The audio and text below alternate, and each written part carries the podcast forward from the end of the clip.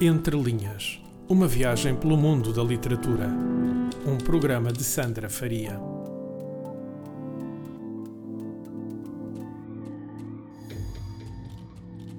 A minha convidada deste episódio não para quieta e ainda bem.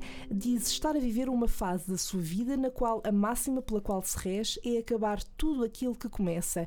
Nasceu na Guiné-Bissau, mas vive em Portugal desde os 4 anos de idade e a sua formação é em estudos portugueses e ingleses. Mas não é só isso que define a sua vida profissional. É formadora certificada, já escreveu para o DN Jovem, para a revista Props e, em 2017, integrou o Young Writers International Meeting na Turquia. Fora isto, já fez leituras de textos de outros autores, mas também de crónicas e poemas da sua autoria. Recentemente lançou o seu primeiro livro de poesia, intitulado Erosão. Estás a ouvir o Entre Linhas, eu sou Sandra Faria e sentada à minha frente está a Gisela Casimiro, protagonista deste episódio. Olá Gisela, bem-vinda. Olá Sandra, bom dia. Obrigada pelo convite. Olha, como eu acabei de referir enquanto te apresentava, tu acabaste de lançar o teu primeiro livro, uh, Erosão. E a minha primeira pergunta está relacionada com o título deste livro. Uh, esta palavra significa corrosão, desgaste, e eu queria perguntar se isto remete para aquilo que encontramos neste livro.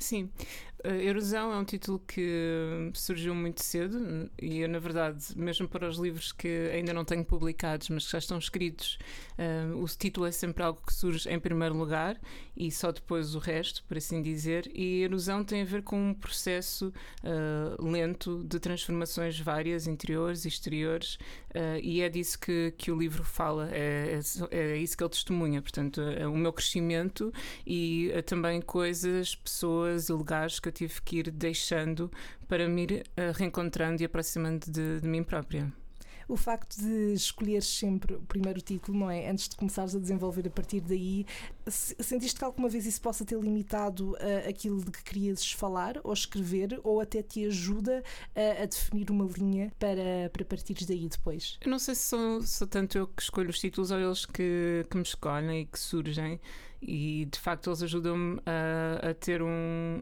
um, percurso, a ter um, um ponto de, de, foco, não é? Mas uh, não creio que seja um processo limitativo, eu creio que me ajuda a concentrar naquilo que é essencial. E neste livro há um grande tema ou temos vários temas que se, que se cruzam? Temos muitos temas. Uh, temos a maternidade, temos um, o racismo, temos poemas sobre terrorismo, temos o amor um, e o dia a dia, o cotidiano. Tudo aquilo que eu escrevo uh, tem sempre como base o cotidiano e as pessoas. E a tua experiência, no fundo, também do dia a dia? Aquilo que vais vendo? Sim, no, no caso da poesia é, é diferente. Tudo o que eu escrevo é muito pessoal, mas no caso da poesia é mais como estando olhar para um espelho e quando escrevo outro tipo de registros como crónicas talvez seja mais como estar à janela. Mas não deixa sempre de haver um encontro eh, comigo mesma e com o outro não é? Porque não, mesmo nos meus poemas eu não estou sozinha nunca nunca estou sozinha.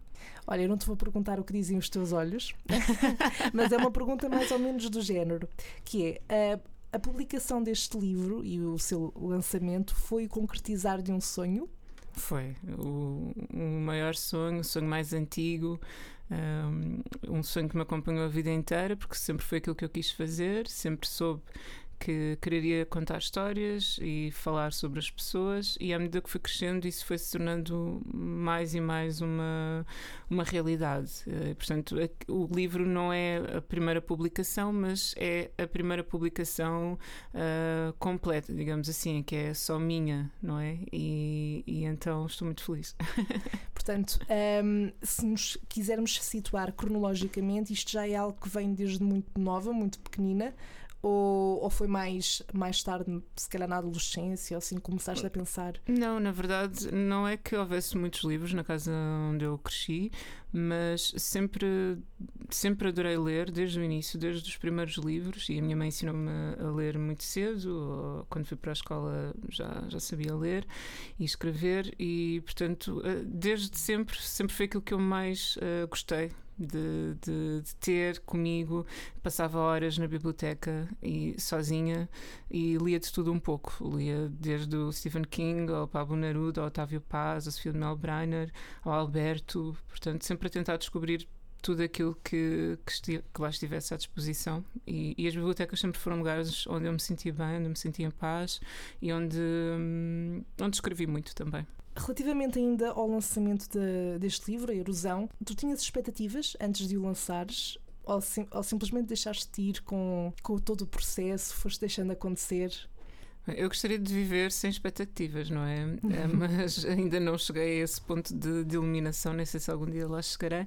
Mas uh, a expectativa que eu tinha para o momento uh, era apenas celebrá-lo, era celebrar todas as experiências, todas as pessoas que me acompanharam no processo, quer elas estivessem lá ou não, uh, e, e, esta luta, porque este livro é uma luta comigo própria, é uma luta com a sociedade, é uma luta, espero que também ajude e inspire outras pessoas, porque é muito difícil uh, quando hum, acreditamos que há lugar para todos e, e, e, para tudo, mas não, não temos tanta facilidade em conquistar esse lugar.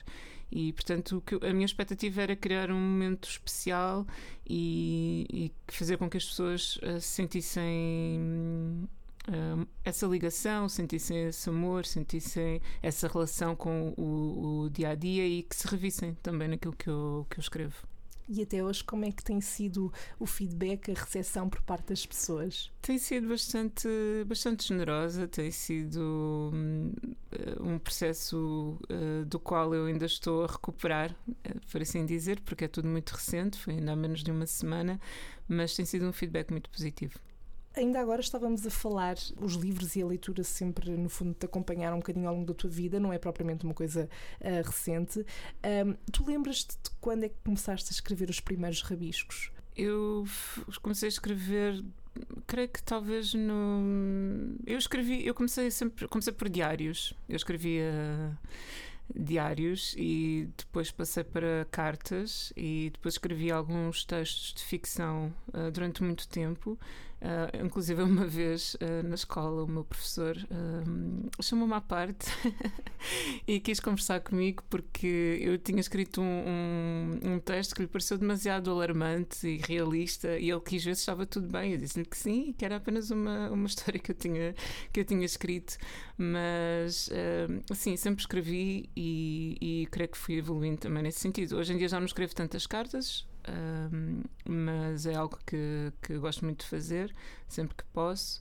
E, e, houve uma altura em que percebi que conhecia tantas pessoas interessantes e que havia tantas coisas uh, importantes, interessantes a acontecer à minha volta que já não precisaria de uh, escrever ficção. Uh, gosto de ficção, leio muita ficção, mas para mim deixou de ser algo que fizesse sentido. Então, tudo o que eu escrevo, e isso também leva a que as coisas demorem outro tempo a serem, a serem uh, construídas, uh, é o facto de, de só escrever coisas que de facto se passaram comigo ou com pessoas que eu conheço e coisas que eu ouvi e que registrei e observei. Falaste agora da, da questão dos diários e das cartas, e eu estava aqui a dar por mim a pensar, eh, porque eu lembro-me também de de ter passado por essa fase no sentido de ser muito pequena e, e, escrever o meu diário e adorar, acho que já não, já não os tenho infelizmente, mas adorava agora pegar neles e voltar a ler aquilo que eu escrevia na altura, acho que seria muito, muito engraçado, mas dou para mim a pensar, será que isso ainda é uma coisa que, que acontece, que as pessoas fazem? Um, escrever, ter um bloquinho e escrever um diário. Sim, com certeza. É extremamente importante. Eu tenho pena de já não o fazer, mas eu acho que, como também não escrevo ficção, acabo por fazer a mesma. Uh, mas eu tenho muitos amigos que ainda o fazem e, e eu interesso-me muito por uh, tudo o que tem a ver com desenvolvimento pessoal e uma das coisas que é aconselhada é exatamente uh, escrever, não é? O, o chamado journaling. Uhum. Eu tinha uma plataforma muito antes de portanto, ter Facebook, que era o Live Journal, onde, a partir da qual fiz muitos amigos e conheci pessoas de, de todo o mundo e era uma ferramenta que eu utilizava para me ajudar a escrever todos os dias, para me ajudar a criar todos os dias. E no fundo, quando fomos deixando o Live Journal, uh, do, do, qual temos muitas saudades, um, porque era uma, uma, plataforma incrível, e depois passamos para o Facebook, eu continuo a utilizar o Facebook como essa, essa plataforma. Mas é, é curioso falar nisso, porque há, há, alguns natais, a minha irmã, uh, que vive em Londres, uh, uma, uma prenda que eu adorei, que é um diário para 5 anos e em que nós, em cada página, tem cinco uh, dias, o mesmo dia, em cinco anos diferentes. Portanto, nós, quando escrevemos, quando o ano muda, conseguimos ver o que é que escrevemos no ano anterior ou nos anos anteriores. E eu comecei a, a escrevê-lo e, e, escrevia todos os dias, porque são só cinco linhas, então nós conseguimos resumir, uh, é como se fosse um, um Twitter uh, manuscrito, mas depois escrevi e na altura era, estava a passar uma fase difícil da minha vida. Não é que não houvesse coisas uh, boas, mas quando era um bocado pesado estar a reler aquilo, porque não havia nada de literário, era simplesmente puro o que aconteceu naquele dia. e depois decidi tornar aquele diário noutra coisa. Um, quis tornar aquele diário porque era tão negro. E eu pensei, vou transformar isto e como é que eu posso transformar isto com outra prática que também tento implementar na minha vida que é uh, transformar aquilo num diário de gratidão. Portanto, apesar de, de dessa escuridão dos dias, uh, ver o que é que tinha acontecido de bom e então transformei o meu diário noutra coisa. Eu acho que é muito interessante e acho que eh, concordo que as pessoas devem continuar a fazê-lo. Um, eu, eu, há, eu há tempos também tive, tive uma tive acesso a uma plataforma onde basicamente o objetivo era escrevermos uma carta para nós mesmos, uh, portanto colocávamos um endereço de e-mail onde que soubéssemos que íamos ter dali a X tempo e, portanto, para receber depois esse e-mail, mas basicamente era uma carta para o nosso futuro eu. E isso, eu fiz isso que é para aí em 2014, digamos, e recebi uh, há um ano e tal essa que carta. E foi uma experiência muito gira, que era basicamente o meu eu dessa altura a dizer: Olha, nesta altura tu vais ter isto, isto e isto, e é engraçado ver ali as coisas que me que não correram daquela forma ou que não obteceram essas expectativas. Acho que isso é uma, uma experiência muito interessante. É fundamental. Eu acho importante teres, teres feito isso e até fazeres agora para receberes aqui algum tempo, porque nós estamos num momento da nossa, da nossa sociedade em que as pessoas não, não se querem conhecer elas próprias, não querem refletir sobre si mesmas e, e não se querem confrontar com elas próprias, não é? No que, no que elas têm de bom e de, e de mau. Eu acho que esse tipo de, de exercícios nos ajuda a conhecermos a nós próprios, uh, porque alguém uhum. Que se conhece a si próprio, de facto, é, é alguém que consegue chegar a uma paz consigo próprio e, e nós temos muita falta disso na nossa, na nossa sociedade. Sim, sem dúvida. Houve alguma pessoa na tua vida que te tenha incentivado a começar a escrever? Um, a escrever.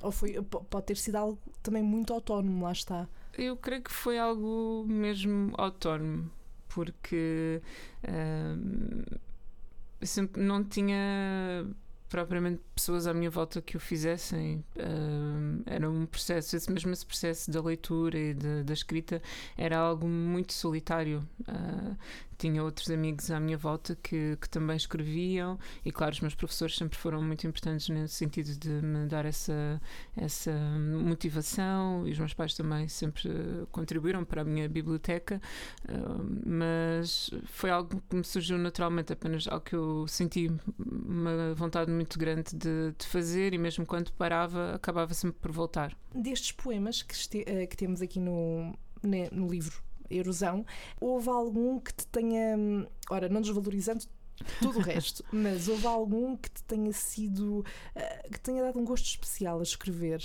Bem, eu sei que é uma pergunta a um maior pouco parte injusta. deles, uh, quer dizer, como, uh, sai de um processo doloroso, não é? Mas a verdade é que eu talvez destacasse uh, um, que é o 2015, Uh, porque é o resumo de, de um ano, é o resumo de um processo, é o resumo de uma vitória um, e que tem a ver com questões, outras questões que também se fala no, no livro, que é a questão do, da imagem corporal e, e que nunca é só a imagem corporal, não é? Claro que tem, vem de dentro. E portanto, esse, esse poema um, que diz uh, o que o que perdi em estômago ganhei em coração uh, é sobre uh, uma cirurgia que eu fiz em 2015 precisamente e que determinou uh, muitas coisas mudou muitas coisas. Mas até eu chegar ao momento da, da cirurgia eu própria passei por, por uma transformação enorme exatamente por esse processo que estávamos a falar há pouco da questão do espelho da questão de olharmos para dentro de nós próprios e, e, nos conhecermos e pensarmos a nossa história desde o início e porque é que tomámos as decisões que tomámos e o que é que nos levou àquele ponto. Portanto, fiz uma, uma cirurgia de, de redução do estômago, mas um, as coisas não começaram, a transformação não começou no momento da cirurgia, começou muito antes e, e, e essa também é uma ligação que eu posso, um paralelismo que eu posso fazer com o livro, que é a erosão, em que o, não existe um, o produto final vai ser quando eu morrer, não é? Portanto, é um processo que vai durar uh, a minha vida inteira, mas que aqui cheguei a um ponto do caminho em que eu posso parar e, e olhar e reconhecer esta forma. E, e na verdade, no, muito do que eu tenho feito tem sido isso, tem sido. Uh, olhar para mim e ver quem é que eu sou e, quem é que, e desmistificar quem eu achava que era, ou o que é que eu achava que, que, sabia de mim, ou que pensava de mim, e tem a ver com, também com questões de, de amor próprio. Uh, portanto, é um livro que, que fala muito dessas questões, porque são questões com as quais eu, eu luto, como tantas pessoas lutam, não é? Creio eu.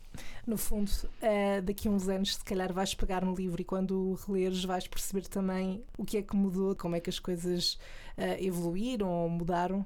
Já, já tenho percebido, porque é isso que também uh, o facto de nós escrevermos os livros e termos que deixar os, os poemas ou os textos assentar e voltarmos a eles e depois voltarmos de novo e polirmos e, e termos outros, outros olhares, uh, também nos permitem isso, permitem-nos essa reflexão e nós irmos percebendo, porque existe sempre o, o período em que estamos a produzir e depois o período em que, em que as coisas já foram provadas e vão ser publicadas e o momento em que elas saem e, e, e parece que estamos a redescobrir-nos de novo. E isso foi isso também que eu senti no, no lançamento, quando ouvi a Ana Teresa Santos a ler os poemas e eu também, eu própria parecia que estava a, a ouvir pela primeira vez, então foi, foi um processo interessante.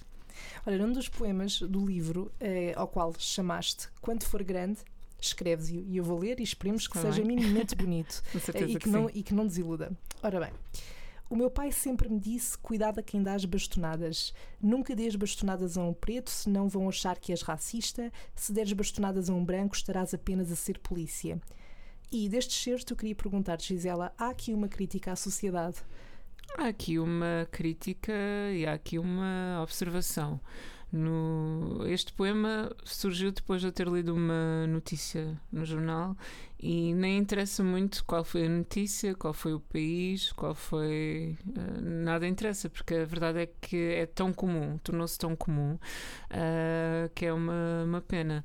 E, e, portanto, há essa crítica, há essa observação do, do que é o racismo, do que é a violência policial para uh, com a comunidade negra e nós vemos isso sobretudo nos Estados Unidos em que é cada vez mais constante e portanto eu quis apenas um, apontar isso aí. Por acaso. é uma uh, forma de militância, talvez, é a minha maneira.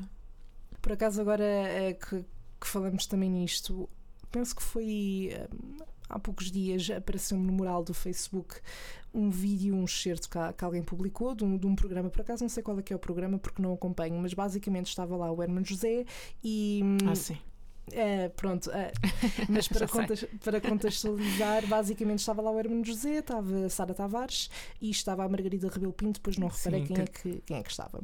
Mas era basicamente uma coisa que que me deixou um bocadinho abananada, digamos assim, foi ouvir eh, alguém dizer, este caso era José, uh, não temos racismo aqui em Portugal, não, não creio que haja racismo aqui em Portugal e, uh, e realmente até depois mesmo pela expressão facial de Sara Tavares, uh, quer dizer, como é que é possível também estar-se a dizer isto em, em televisão e, e, sabendo perfeitamente que não corresponde à realidade? Claro que existe, por mais que que as pessoas tentem um bocadinho passar um paninho, não é? Por cima, mas, mas fez-me alguma confusão e por isso é que também quando li este, este poema, teu que escreveste e, e apercebi-me daquele daquele certo em específico e lembrei-me logo disso também. Eh, e acho que é importante também ir-se trazendo essas questões ao de cima.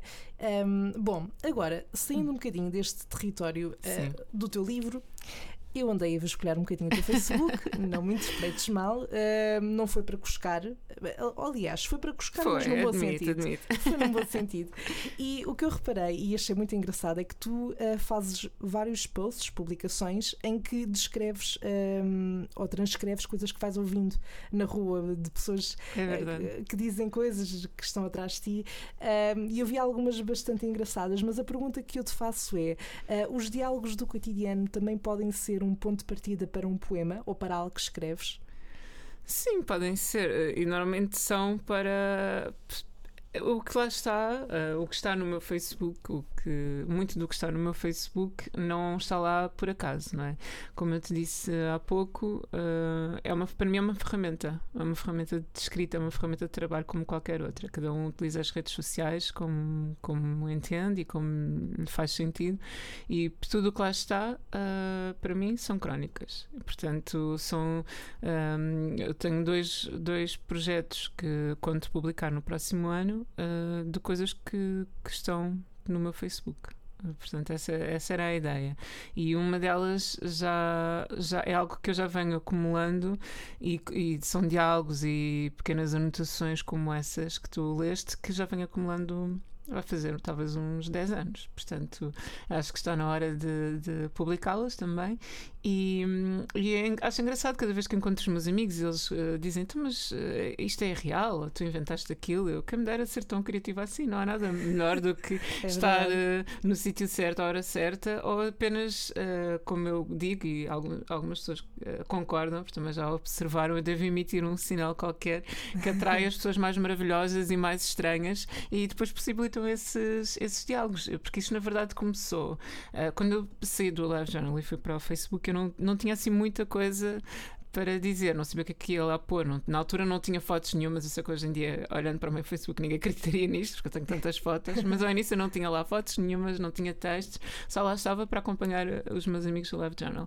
Mas depois uh, estava na altura a trabalhar uh, em vendas, uh, trabalhei durante muito tempo em vendas porta a porta, e dava para mim falar com as pessoas hum, sobre as coisas mais uh, inesperadas e, e, é diferente, talvez por estar a ir, ir ao encontro das pessoas uh, no seu cotidiano e elas estarem de pantufas ou de pijama, virem à porta e eu sentar-me à mesa com elas uh, e muitas vezes partilhar refeições e, e, e ver no facto de ver como é que, como é, que é este país, não é? No que tem de bom e de, e de mau. Uhum. E porque acho que as pessoas nunca estão no seu estado mais puro do que quando estão na sua casa, não é? E, e então a partir daí fui colecionando esses, esse, essas conversas, esses diálogos, e depois passou de, disso, do trabalho, para os transportes públicos e para tantas outras situações.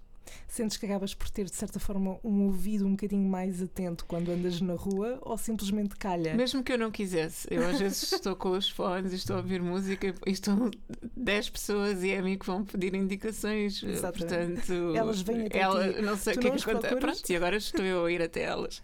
mas, mas uh, fico contente porque às vezes há situações estranhas, há situações assustadoras, mas eu tento sempre levar isso com muito humor. Uhum. Um, e, e, e acho que é importante assim também dar essa, essa leveza, mas mas é fascinante, é fascinante.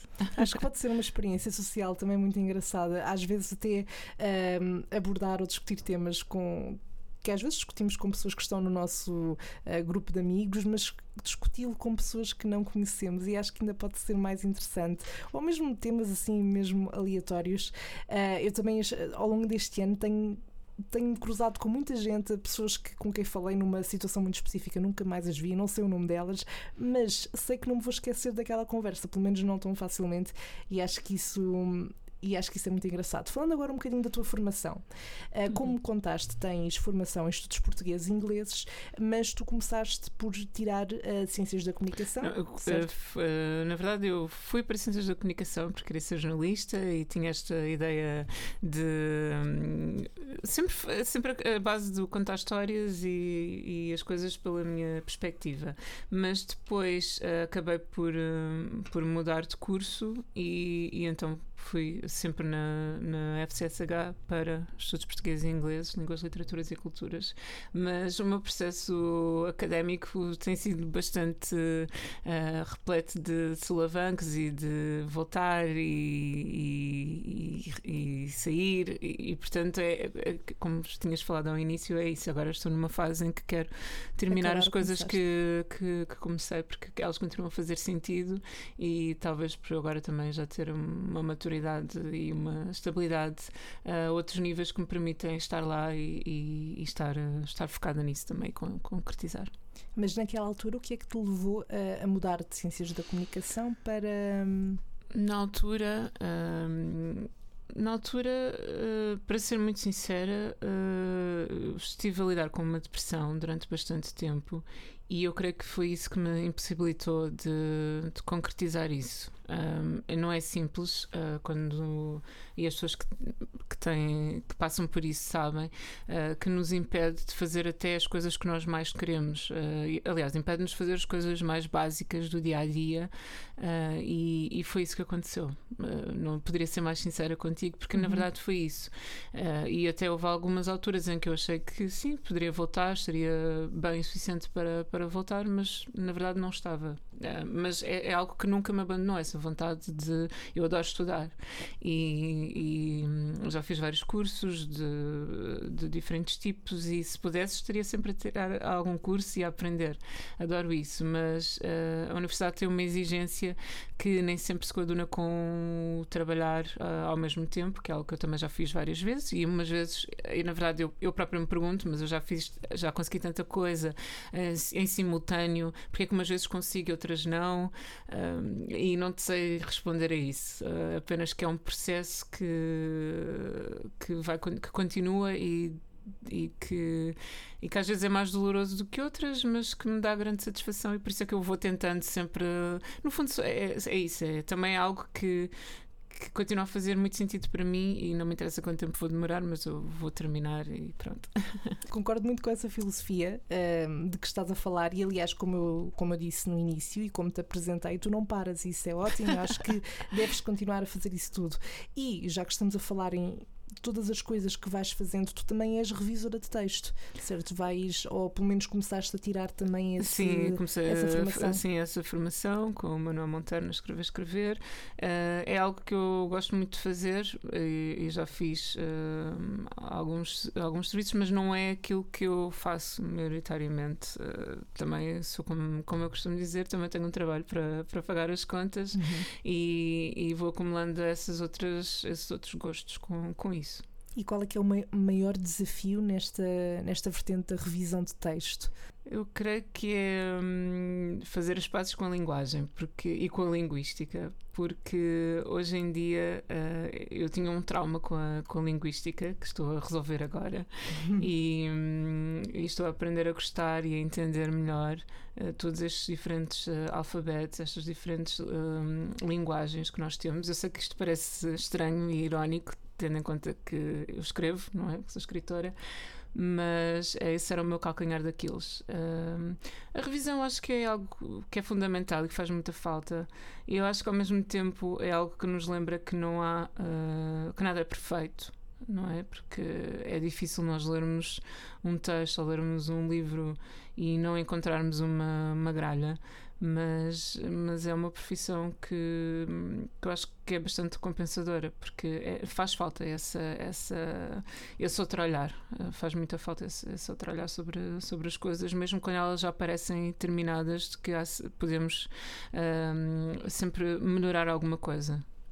Sem deixar, sem, sem deixar de, de também entender que é importante o produto final e nós darmos algo por terminado, mas, mas há sempre algo que, que se, pode, que se pode melhorar e, e faz muita falta. Há pouco tempo falava com o Mamadou Ba, que, que também esteve na apresentação do meu livro eh, e que apresentou o meu livro, uma das pessoas que apresentou o meu livro, eh, sobre uma jovem africana que publicou o seu livro agora muito recentemente com uma editora Uh, muito conhecida, mas que é também conhecida por ser uma Vanish, uh, fazer parte da Vanishing Press e uh, de- da falta de cuidado da editora em, em dar esse, prestar esse apoio da revisão de texto ao livro. E claro que quando é assim, o livro perde, os, os autores perdem e os leitores também perdem, não é?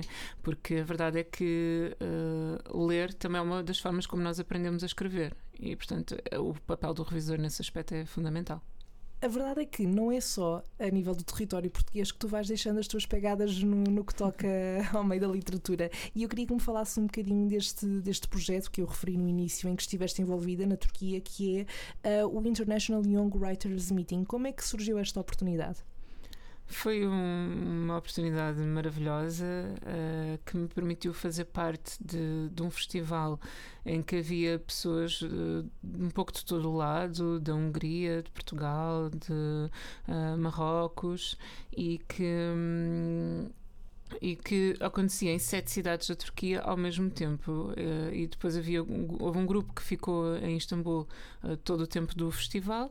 Eu tive a sorte de estar em Istambul duas vezes, no início e no fim, uh, e também ter viajado para Konya Gaziantep e, e, e, falarmos um pouco de todos os nossos, de, de, dos nossos trabalhos. Havia quer pessoas já com livros publicados, quer uh, pessoas mais conhecidas, autores anónimos ainda.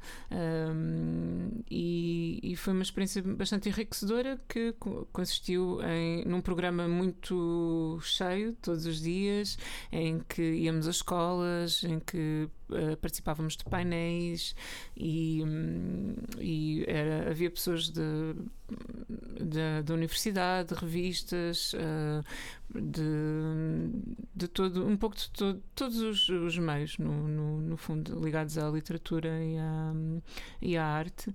E, e foi, foi uma experiência incrível. Uh, que me permitiu também uh, ter os meus textos publicados para turco e, e, ler a minha poesia em português na Universidade de Istambul, que foi uma grande honra, porque no fundo, uh, como havia várias nacionalidades, eles valorizaram não só dar-nos uma voz em turco, eh, de forma escrita e também uh, em voz alta através dos nossos colegas que iam lendo os nossos textos em turco, mas também fizeram questão que em qualquer momento cada um de nós lesse os, nossos, os seus textos na língua original para também uh, aqueles jovens, aqueles adultos pudessem ter contacto uh, direto com a nossa língua, mesmo que não entendessem, e depois verem qual era a diferença e como é que, quais eram as temáticas que nos aproximavam e nos afastavam. E portanto foi, foi bastante interessante isso. Qual é a sensação de ouvir-se um poema teu em turco?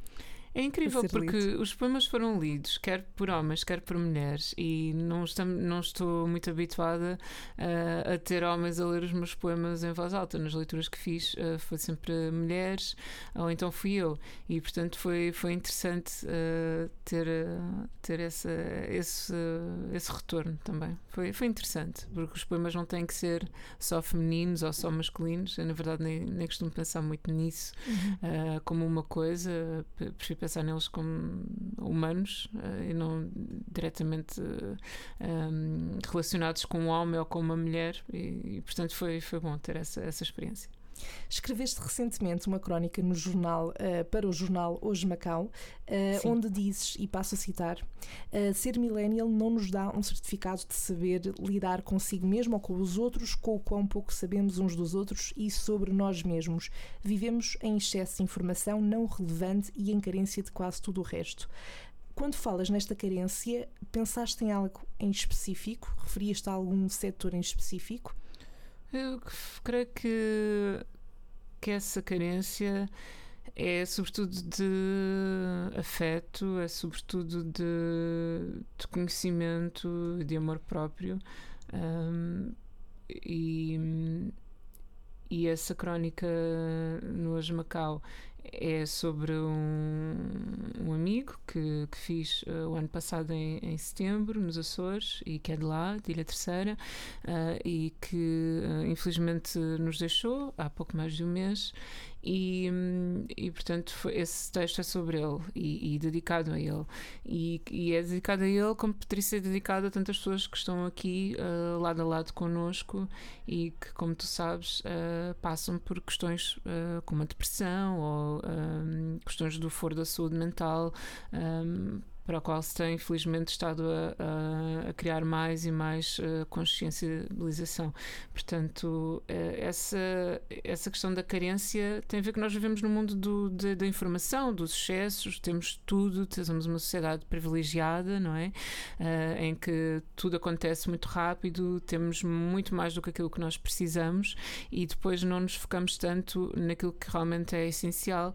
Um, e há pouco estava a dizer isso, não é? Que eu não paro quieta, verdade, hum. mas é, é sempre, tento viver cada vez mais de uma forma consciente também. Uh, parar, uh, estar ativa, fazer coisas que me realizam, uh, para também justificar o facto de estar aqui, não é? E, e tentar ter uma. uma também, também me questiono muito sobre qual é o meu papel na sociedade, o que é que eu posso fazer, em que é que eu posso contribuir, porque isso é algo que faz sentido à minha vida, mas eu também me interesso muito por esta questão e cada vez mais de, uh, do indivíduo se pensar uh, sozinho e na sociedade, mas uh, essa carência para mim hoje tem a ver com isso, com o amor próprio, com as pessoas não se conhecerem, não, não se amarem e sofrerem, e sofrerem por isso. Nós temos tantas pessoas que estão a sofrer no mínimo 40 horas por semana, uh, porque o trabalho é uma das grandes. Trabalhos que não nos realizam são uma das grandes fontes de, de sofrimento das pessoas hoje em dia, e, e no entanto, nós não temos, nós desgastamos e não temos depois força para, para tentar conquistar os nossos sonhos, ou nem temos sonhos, ou não sabemos quem, quem somos e não temos a oportunidade, ou não conseguimos criar a oportunidade de ir descobrindo. E portanto acho que essa é uma das carências que, que mais me aflige. Falando agora da Gisela enquanto leitora, quando lês, escolhes, hum, tens preferência por ler algum género literário em específico ou gostas de provar de tudo um pouco? Este ano decidi aqui a tentar ler um livro por semana uh, e estou muito atrasada, não vou conseguir chegar a, aos 50 livros ou 52 livros por, eh, por, eh, por ano, uh, mas tenho tentado ler de tudo um pouco. Uh, mais recentemente li Viver da Morte, da Rita, da Rita Canas Mendes, e li também o Aleluia, do Bruno Vieira Amaral, que são livros que têm a ver com a morte e com, também com a, a religião uh, enquanto negócios. Uh, estou tam, leio também livros sobre gestão de tempo, livros sobre finanças. Uh, li um livro, um dos livros muito interessantes que eu li este ano foi AIDS as a Metaphor and Illness as a Metaphor, da Susan Sontag. E que é um livro muito diferente do que eu já tinha lido e, e aprendi muito sobre, sobre isso. Uh, sobretudo interessou-me porque ah, fiz um amigo há, há, algum tempo que, que vive com o HIV, portanto foi muito interessante para mim aprender sobre como é que a sociedade e, e a literatura uh, também lidam com isso e, e, e o exprimem. Uh, e ao mesmo tempo Tento ler tudo um pouco. Gosto muito da Zadie Smith, gosto muito da, uh, da Shimamanda, que é uma autora nigeriana e feminista. Uh, mas leio de tudo um pouco. Volto muito a Fernando Pessoa, muitas vezes. E, e também me interessa muito a música, interessa muito uh, músicos que escrevem as próprias letras, aprendo muito, uh, com, ter muito prazer em letras bem escritas. Sim, eu, eu às vezes ouço uma música e hum, a forma como a letra está escrita eu penso, isto é um poema, isto é, isto é poesia, isto é Sim, é lindíssimo. verdade. Eu ouço muito, eu ouço muito rap e, e pop e ultimamente e fiquei muito feliz agora recentemente quando o, o, Kendrick Lamar ganhou o Pulitzer porque para mim aquelas letras são incríveis e ultimamente talvez os autores eh, portugueses que eu com cujas letras eu estou mais obcecada uh, são Samuel Lúria e, e o B Fachada, porque adoro aquelas letras e tenho a sorte de conhecer os dois pessoalmente.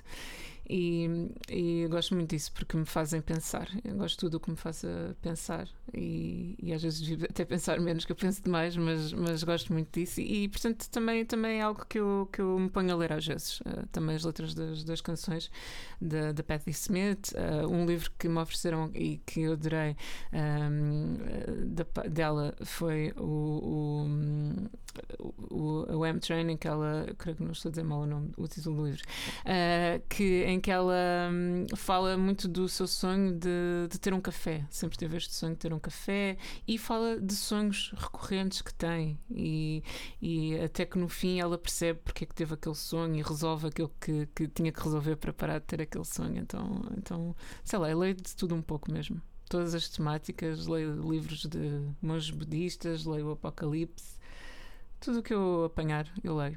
E nesse, nesse caso da música de que estavas a, a, a falar e a descrever agora, é no fundo eh, olhar para, para a música como, como com o poder de intervenção social e de passar mensagens, e, e, e acho que às vezes isso pode, pode ficar um, um pouco esquecido, mas realmente há, há, muitos artistas, e nós temos esse exemplo em Portugal. Falaste de Samuel Uria e do B Fachada que, olha, quando tomares um cafezinho com ele, dizes que eles têm aqui uma, uma menina que gosta muito da, da música que eles fazem e, e a Perry Smith, obviamente, também, também gosto muito e, e isso acontece no caso dela com, com as coisas que ela vai escrevendo. Aliás, ela na página do Instagram dela eh, eu acompanho e ela, a cada foto que, que coloca, associa sempre um, um poema, não é? Uma, um, algo que ela escreve nesse, nesse tom. Bom, uh, o certo é que temos estado uh, esta conversa toda a falar da tua experiência na literatura, que é obviamente o foco deste, deste programa, mas tu também tens outros interesses. Uh, e quando no início dizia que não paravas novamente, é uhum. é exatamente por isso. Também estás ligada à fotografia, ao teatro, à pintura e ao voluntariado. Aliás, no teu Tumblr eu, eu, estive a ver, a buscar também. e para quem quiser ver, penso que basta publicar, publicar procurar no, no Google por Gisela Casimiro, não é? Sim, Gisela Casimiro www.tumblr.com. Pronto, e encontra logo. E tu tens imagens muito engraçadas nesse, nesse Tumblr uh, em que recrias algumas fotografias e até, e até pinturas, e eu achei isso muito curioso. Uh, mas no fundo, o que eu te queria perguntar é o que é que em cada uma destas formas de arte que acabam por ser aquilo, o que é que, o que, é que mais te apaixona em cada uma delas? Eu creio que é a maleabilidade e podermos colocar-nos no, no, lugar do outro, é isso que eu também tento fazer, é, é, independentemente da forma pela qual me esteja a, a exprimir e essas, essas fotografias uh, também tenho outras fotografias, não é? Diferentes, mais normais, mais clássicas, uhum. mas uhum. esse projeto é, foi algo que surgiu como uma brincadeira, na verdade. Surgiu como uma brincadeira e, e, e, e, e também uma forma de, de, de ativismo, no fundo, uh, porque tenho recriar, estou a recriar alguém estou a recriar uma figura num quadro, uma figura central, uh, e eu, enquanto mulher, enquanto negra, enquanto africana, uh, mas a viver na Europa, tenho esse direito de também me ver ali, uh, de também de fazer a arte, de, de decidir ser arte e, e também tento chocar um pouco, mas também divertir. E portanto, quando eu faço uma, uma Frida Kahlo em que em vez de animais uso peluches, ou enquanto quando faço uma pietá em que o meu filho uh, é branco, um, também estou um pouco, espero eu, fazer erguer alguma, algumas uh, sobrancelhas, não é? E perguntarmos o que é que nós andamos aqui a fazer e o que é que nós aprendemos também dos livros de história, porque um, estar aqui agora é também fruto dessa, dessa invisibilidade e eu. Um, eu creio que, que, na arte também há muito, ainda há muito, na história sobretudo, mas também na arte e na forma como, como os negros são percepcionados na música, ou aqueles, todo, todo o clichê, todo, sim, há um lugar para ti, mas esse lugar é o de, ou de nos servir ou de nos entreter, não é? Só existe, como se só existisse essas duas uh, possibilidades, e, e aquilo que eu tento fazer no fundo é mostrar que há outras possibilidades. Por acaso, uma, uma das imagens que eu, que eu achei mais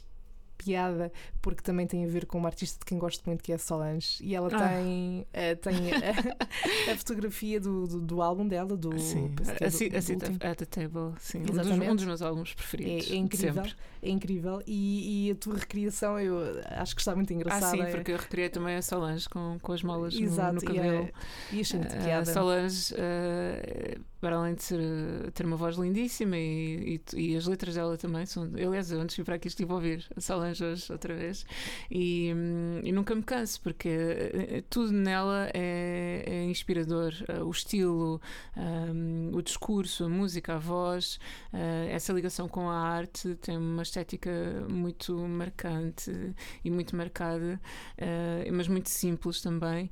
E, e, e a verdade é que a Solange também no seu álbum tem, tem um, um tema que é o Cranes in the Sky, que é uma música lindíssima eh, que fala sobre depressão, não é? E nós temos uma música que não é uma música deprimente, não é o Hurt do, do Johnny Cash, mas é uma música que fala de depressão e acho que é uma música que fala de depressão para os tempos de hoje e em que nós falamos de como é que tentamos fazer toda uma série de coisas para ultrapassar e não, e não conseguimos, e experimentamos e tentamos e, e estamos a lutar. E portanto, é, é, a Solange é uma das figuras também que me inspira muito, é verdade. É Sim, engraçado ela- falado nisso. Ela é uma artista incrível, eu também É sou uma grande fã. verdade.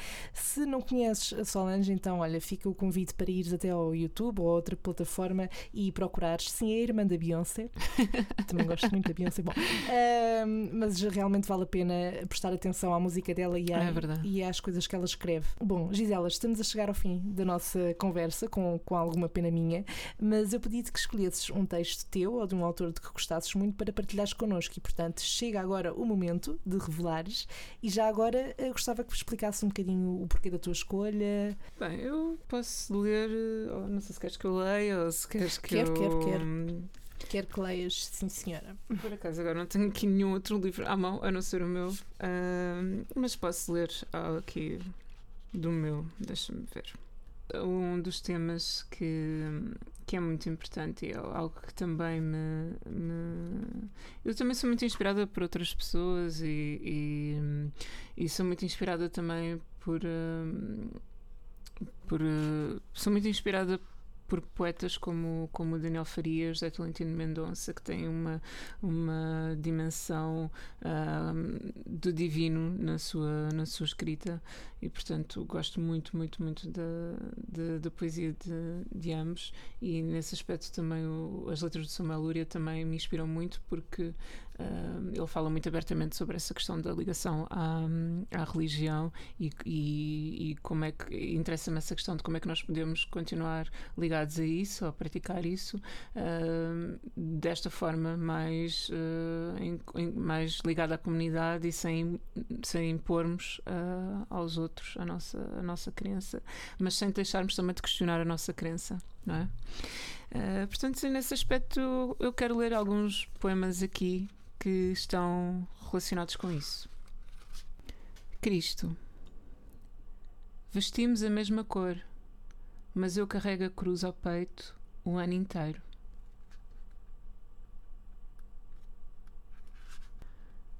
Tanto sangue. Tanto sangue derramado, mas ainda tarda a remissão do pecado.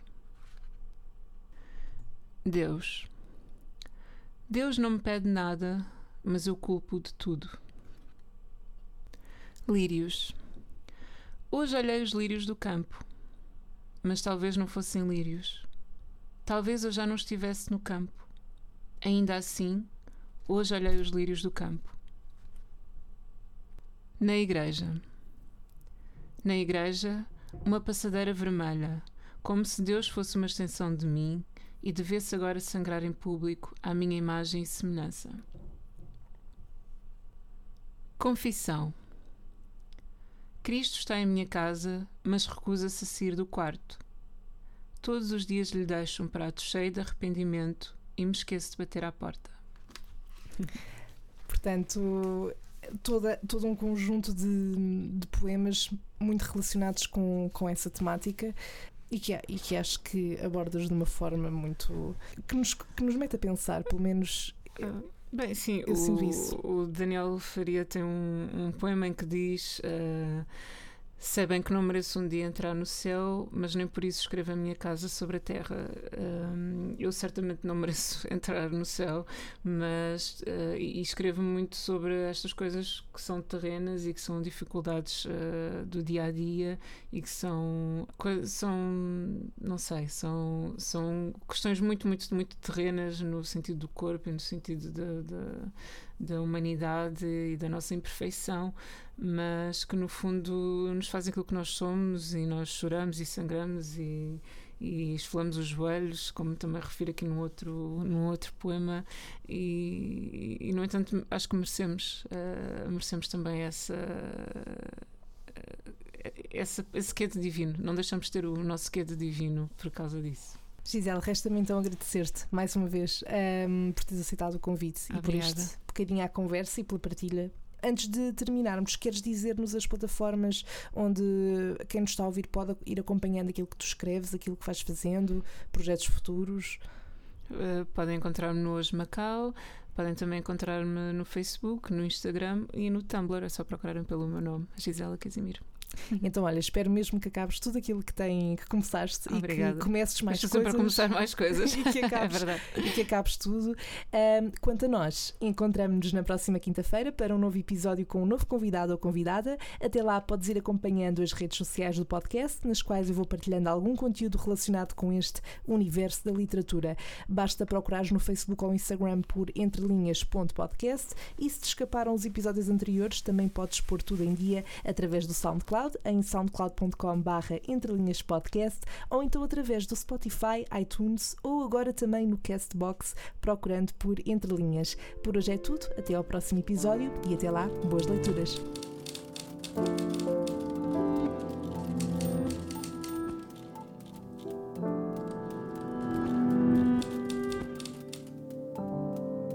Entre Linhas Uma viagem pelo mundo da literatura